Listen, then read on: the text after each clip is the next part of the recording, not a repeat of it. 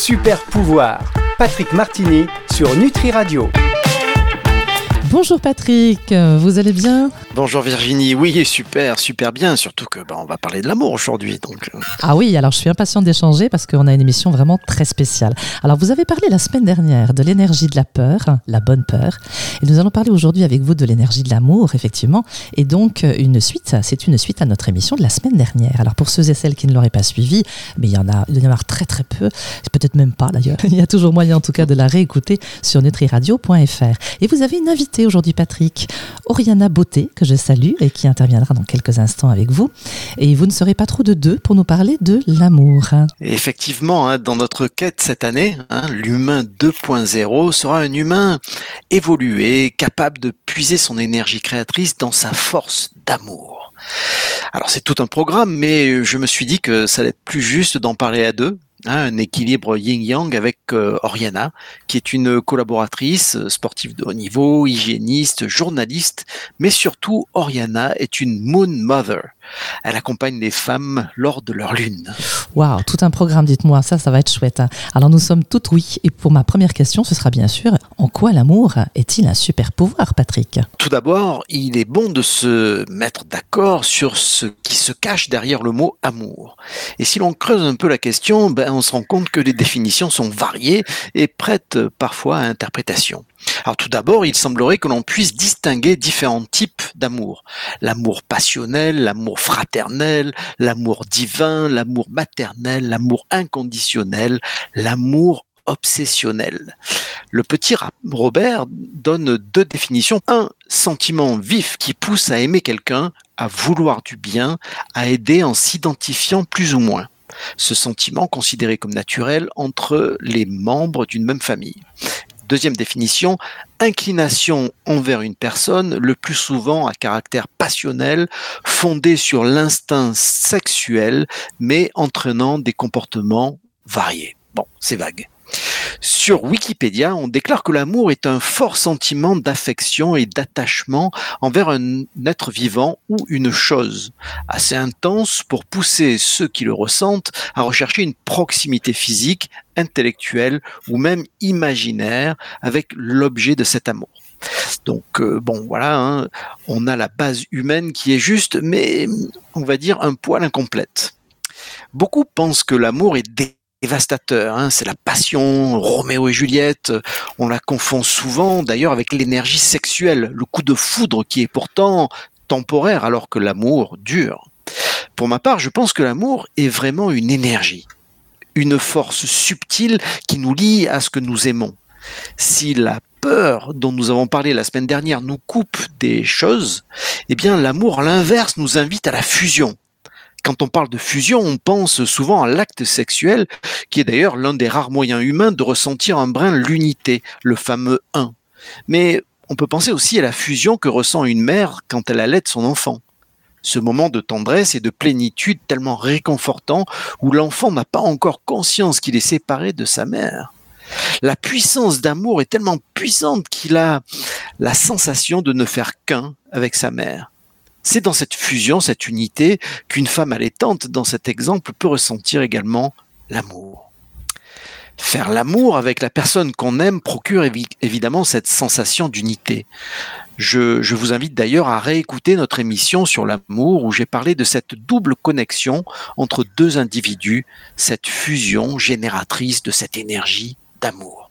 La sensation de fusion est également ce que rapportent les personnes qui ont fait des expériences de mort imminente, de se sentir tellement bien dans cette lumière blanche d'amour, dans cette unité au grand tout, que l'on ne veut plus rentrer.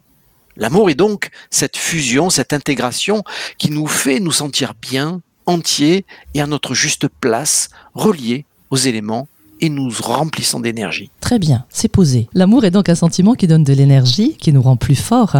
Et vous, en tant que thérapeute, Patrick, pensez-vous que l'amour puisse guérir? Ah ben oui, évidemment, hein, le sentiment d'amour peut guérir. Il peut cultiver les sources, euh, des sources fabuleuses et régénératrices. Hein. Quand on ressent de l'amour, ça se voit. On vibre, on vibre à une fréquence beaucoup plus haute. Certains disent qu'on rayonne.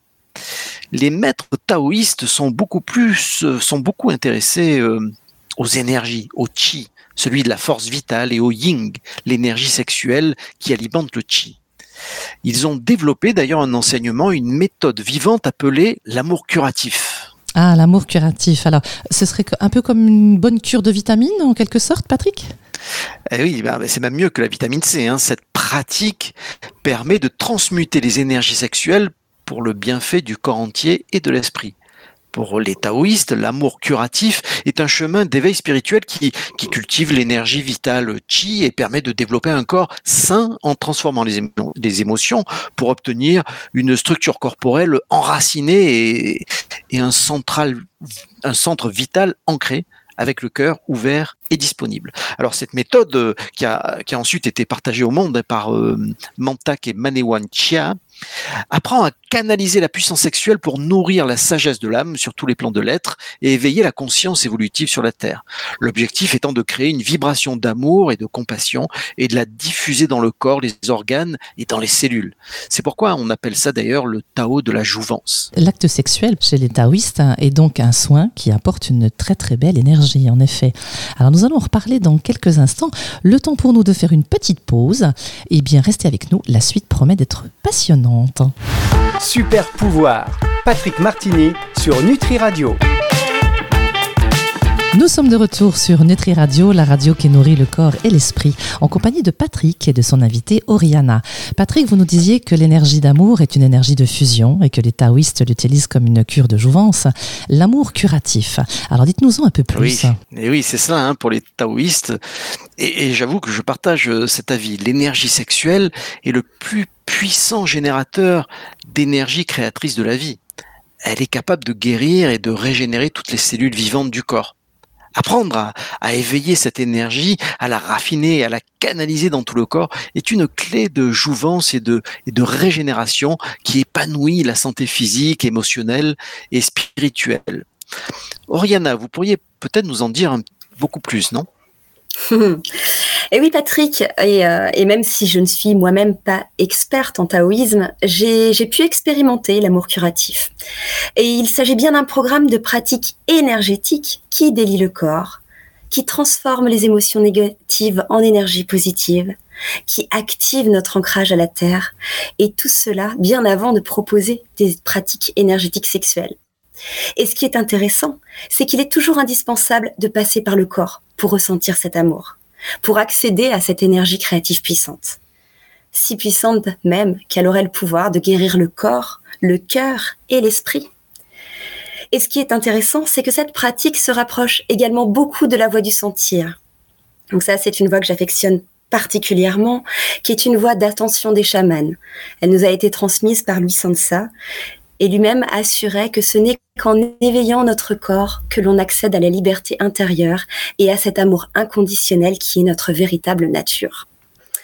Alors pour ce maître spirituel, hein, Louis Sanza, euh, la force de l'amour permet de marier les parties obscures et lumineuses de nous-mêmes afin qu'elles ne se combattent plus, mais qu'elles œuvrent ensemble au service de notre être. C'est beau, et tous ces outils et ces pratiques qui nous aident à sentir dans notre corps les vérités de la vie et de devenir, comme en témoigne Sanza, des porteurs d'amour. Nous sommes donc toujours dans cette fameuse fusion dont vous parlez, Patrick.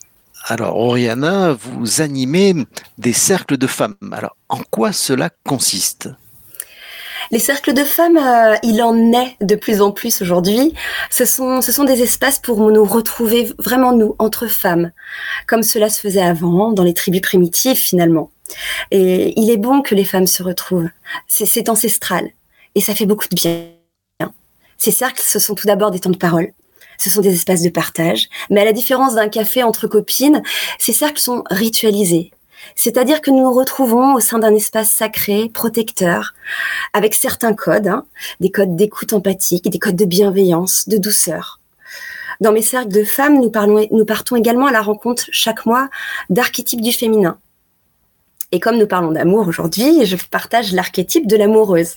On la rencontre, euh, on la rencontre en juillet, celle qui aime toutes les choses. Et un de ses enseignements, c'est justement d'apprendre à aimer notre corps et à honorer les, plaisirs de notre humanité.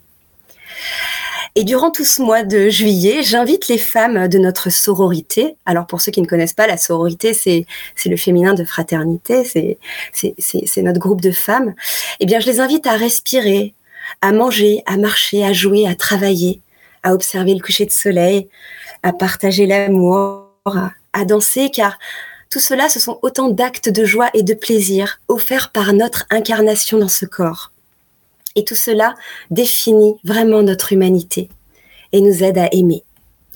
Cet archétype de l'amoureuse que, j'aime beaucoup, hein, je vous avoue que c'est un de mes préférés, il montre que chacune de nos actions dans la vie quotidienne est aussi sacrée que notre croissance spirituelle. Et je propose aux femmes, euh, surtout pendant ce mois, hein, d'essayer de tout faire avec amour et avec un cœur joyeux. Car lorsqu'on se comporte comme si toutes nos actions étaient sacrées, on ne se concentre que sur l'amour.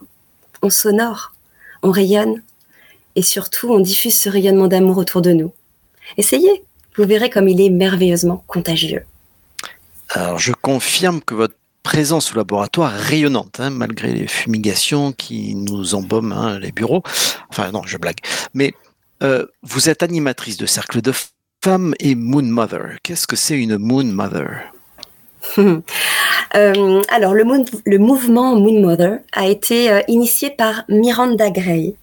Euh, c'est une femme qui est l'auteur d'un livre qui a inspiré énormément de femmes, dont moi-même, puisque j'ai fait mon mémoire de conseillère en naturopathie sur le thème des troubles du cycle féminin et je me suis beaucoup appuyée sur son livre, pas pour comprendre tant la physiologie de ces troubles, mais plutôt l'aspect subtil de, tous ces troubles. Euh, et, ce livre qu'elle a écrit, c'est Lune rouge. C'est un ouvrage qui reconnecte les femmes à leur nature cyclique et surtout qui les invite à respecter leur rythme, ce rythme mensuel des menstruations, euh, que je préfère appeler lune que règle.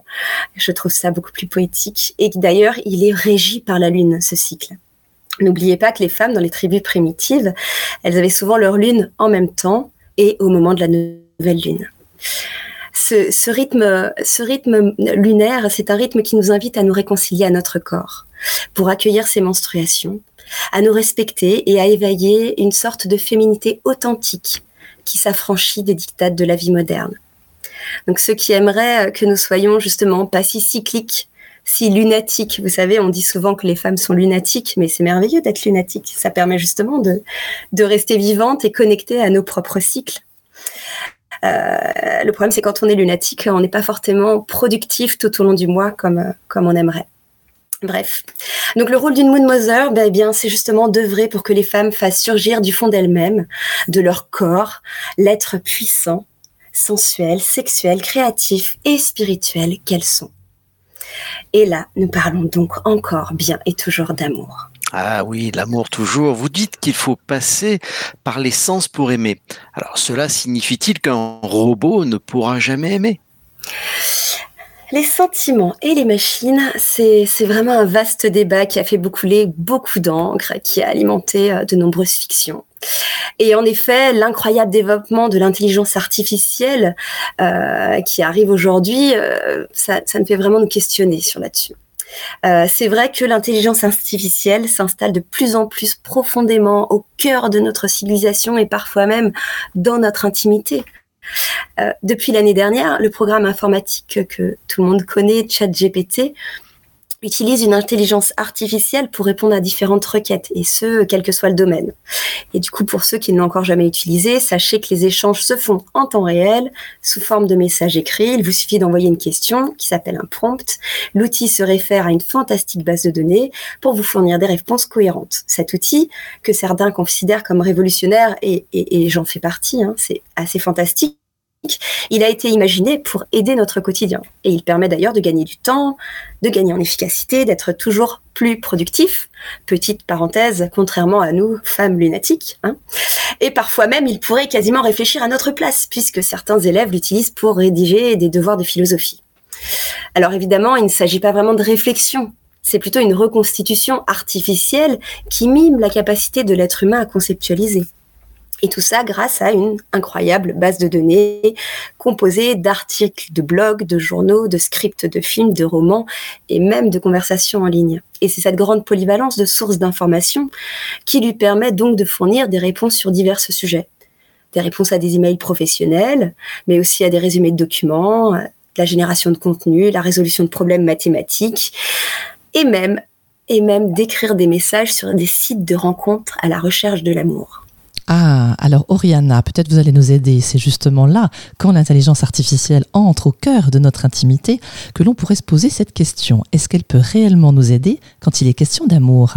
Eh bien, sachez qu'il y a eu une étude sur le sujet cette année. C'est ah. le rapport euh, Future of Dating qui a été mené euh, par Tinder, évidemment l'un des principaux sites de rencontres, sur les tendances et les habitudes de rencontre en 2023. Et il semblerait qu'en moins d'un an, plus de 30% des personnes ayant recours à Tinder utiliseraient l'intelligence artificielle afin d'avoir de l'aide dans la création de leur profil. Oh.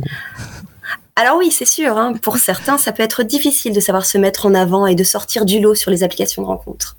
Les utilisateurs ont bien vite compris le potentiel que représente l'intelligence artificielle, qui est devenue un peu la sorte de sauveur à leur panne d'inspiration quand il faut lancer une conversation, par exemple.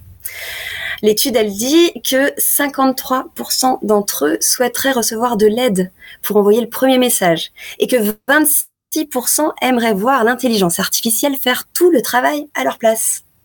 Et c'est là qu'on peut, en effet, commencer à se poser des questions. Ne serait-il pas intéressant, à l'inverse, de prendre le temps de retrouver la confiance dans notre créativité, la confiance en nous, et en notre merveilleuse singularité qui est tellement mise à mal dans cette société de conformisme. Et puis, vous ne trouvez pas que la remise de notre dévolu à un ordinateur, à une machine, nous fait indéniablement perdre notre libre arbitre, notre liberté et de fait notre humanité?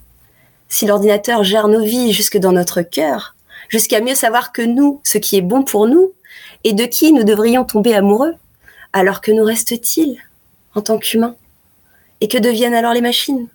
Sont-elles capables de comprendre les sentiments humains? Et dans ce cas, pourquoi en effet ne seraient-elles pas capables, elles aussi, de sentiments?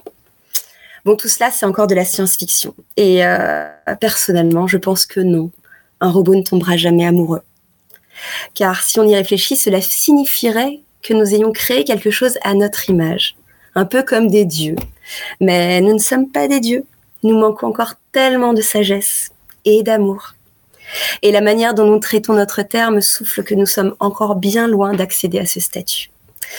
Mais l'humain 2.0, s'il parvient à s'offrir le temps de vivre cet amour, de le rayonner par toutes les cellules de son corps, alors peut-être qu'il accédera à tout ça. Oh là là, pas tout de suite, pas tout de suite. Prenons le temps. Merci Oriana en tout cas de nous préserver de tout cela parce que ça fait peur quand même. Hein. Donc merci pour tous ces détails en tout cas. Nous allons faire une petite pause musicale. On va revenir dans quelques instants et on va réfléchir un peu sur cette énergie d'amour propre à l'homme. Super pouvoir. Patrick Martini sur Nutri Radio. Nous revoici dans cette émission bienveillante et pleine de sagesse sur l'énergie de l'amour. Si vous avez des questions, évidemment, n'hésitez pas à les poser ou tout simplement à réagir sur les échanges que nous avons en ce moment. Euh, pour cela, un numéro 06 66 94 59 02 ou directement sur la page de contact du site nutriradio.fr. Patrick, après ce que je viens d'entendre, il semblerait que l'énergie d'amour est une énergie puissante propre à l'homme. Ben oui, effectivement, hein, les machines sont programmées pour suivre des données, un algorithme. Mais il n'est pas possible de comprendre l'amour. En fait, il n'y a rien de rationnel à l'amour. Hein. Essayez d'expliquer à votre conjoint les raisons pour lesquelles vous l'aimez. Hmm. Impossible. En fait, c'est un élan du cœur, c'est comme ça. L'amour ne s'explique pas, c'est un ressenti, c'est pas la somme de nos vertus qui nous rend plus aimables. L'amour n'est absolument pas modélisable. Il ne peut donc être réduit à une fonction mathématique ou un algorithme. Il ne peut donc pas être programmé ni reproduit par des machines. Bon, évidemment, euh, alors là, on parle du quantique, hein, mais si une machine a, accès au champ unifié quantique, bah, évidemment, cette matrice qui, est, qui soutient le cosmos, bah, là, elle deviendrait consciente d'elle-même et donc pourrait connaître l'amour. Mais bon, bah, là, c'est au-delà d'une série de 0 et de 1 dont sont faites les machines. Donc la nature humaine n'est pas uniforme, tout dépend de notre humeur du moment.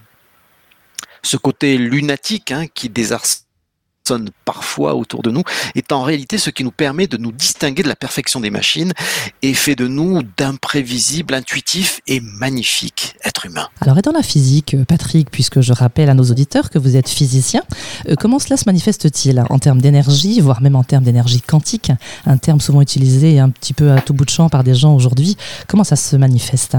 Euh, oui, alors euh, la physique, euh, dans les dix dernières années, a fait des progrès considérables, hein, puisqu'aujourd'hui, nous pouvons parler de conscience sans être brûlé sur un bûcher. Euh, il va y avoir des avancées formidables dans les dix prochaines années, comme l'utilisation d'anomalies gravitationnelles qui sont étudiées par, euh, des laboratoires euh, pour faire des moteurs anti-gravitation. Il y a des études qui montrent aujourd'hui que le vide ben, n'est pas vide, qu'il contient une quantité phénoménale d'énergie sur un simple centimètre cube. Alors quel rapport avec l'amour, allez-vous me dire? Eh bien, dans ce champ unifié, l'amour représente l'attraction fondamentale qui lie toutes les particules, la matière et la conscience entre elles. L'amour, c'est la force qui unifie et harmonise les différents éléments de l'univers, favorisant la, la cohérence et l'équilibre. De ce point de vue, l'amour n'est pas simplement une, une expérience émotionnelle ou subjective, mais, mais c'est vraiment un aspect fondamental et objectif du cosmos, qui sous-tend l'unité et l'interconnexion de toute existence au tout. L'amour est une énergie, une lumière qui nous montre à notre échelle le principe de l'unité. C'est pour cela que euh, lors de notre première émission sur l'amour, nous avons bien parlé de cette force en termes d'attraction et même d'intrication, car se rapprocher de quelqu'un va souvent impliquer une interaction et une influence entre les individus qui s'aiment. L'amour est donc une force qui guide l'évolution et l'organisation de l'univers lui-même, favorisant l'harmonie et la coopération à toutes les échelles, du subatomique, pour lequel nous avons la physique quantique, et euh, en allant jusqu'au cosmique. Alors la physique, elle a son langage, mais pour nous, ces termes et sûrement les équations qu'il y a derrière manquent un petit peu de romantisme, il hein, faut bien le dire. Alors l'amour reste malgré tout, et pour de nombreuses personnes, une émotion ressentie pour un être cher. Patrick et Oriana, auriez-vous un petit mot de conclusion pour cette émission qui malheureusement s'achève déjà? Eh bien, pour moi, euh, à propos de l'amour, l'essentiel est de bien comprendre que c'est une force d'attraction qui nous ramène à l'unité, à la fusion. Une machine aujourd'hui, elle est faite de 0 et de 1 et elle ne pourra jamais que mimer ce que nous, humains, faisons simplement, sans réfléchir. Notre capacité de créer, de ressentir et d'aimer n'est pas programmable, elle est sensible. Un humain 2.0 n'argumente pas, il ne cherche pas à nous convaincre ou à nous changer ou à nous guérir de quoi que ce soit. Non, il nous ramène simplement à la réalité immédiate de notre corps, à notre être et à cette liberté intérieure, à cet amour inconditionnel qui est véritablement notre nature. Cet humain 2.0 est donc capable d'échapper au pouvoir de la pensée, qui est réductrice et possessive. Il est relié intimement à son corps et à travers ce corps, il ressent, il accueille et il aime. Alors s'il y avait un conseil, ce serait aimez-vous, aimez la vie et aimez tout. Merci Oriana de nous avoir éclairé hein, dans cette émission. Bon, il est temps que le physicien ramène un petit peu de romantisme. Hein. Nous écrivons des chansons d'amour depuis des millénaires. La première chanson d'amour date de 1400 ans avant Jésus-Christ, mais dénote juste comment les gens à cette époque exprimaient le sentiment amoureux ce qui paraîtrait très platonique par rapport à, la manière dont on fait aujourd'hui. Cet amour dont la pratique sexuelle est curative chez les taoïstes est une force d'attraction et de régénération physique, mentale et spirituelle. L'expression enflammée de l'amour qu'on a pour une autre personne, cette attraction irrésistible, n'est qu'une première étape qui doit se développer, s'étendre vers l'amour de son prochain, puis l'amour du vivant, puis l'amour inconditionnel. Mais si on définit l'amour comme étant comme un état émotionnel intense et positif, hein, caractérisé par l'alignement avec ce qu'on veut vraiment, notre fort intérieur, eh bien l'amour devient une énergie vibratoire élevée qui favorise la joie, l'appréciation et la, et la connexion, attirant des expériences et des relations plus positives lorsqu'on est dans cet état émotionnel d'amour la plupart du temps. Donc soyons donc amoureux des choses qui nous attirent, car cet état béni va libérer une des énergies les plus puissantes de l'univers afin de façonner notre réalité. Et ça, c'est donc bien, mes amis, un super pouvoir. Merci Patrick de nous avoir révélé ce super pouvoir que nous avons en nous et merci Oriana pour votre expertise sur le sujet. C'était très très intéressant et je pense que si vous avez vous aussi, auditeurs, auditrices, envie de réagir ou de participer au prochain sujet ou bien de réagir sur celui-ci, eh bien numéro de téléphone le 06 66 94 59 02 ou directement sur la page de contact du site nutriradio.fr. Si vous souhaitez bien sûr réécouter cette émission ainsi que la précédente et même les autres d'ailleurs, eh bien rendez-vous sur le site nutriradio.fr et sachez qu'elle sera diffusée dans son intégralité dimanche à 18h sur nutriradio.fr et sur toutes les plateformes de streaming audio. Encore merci Oriana, merci Patrick. Avec Merci Virginie, à très bientôt. Voilà, on se dit à la semaine prochaine. À la semaine prochaine. Super pouvoir. Patrick Martini sur Nutri Radio.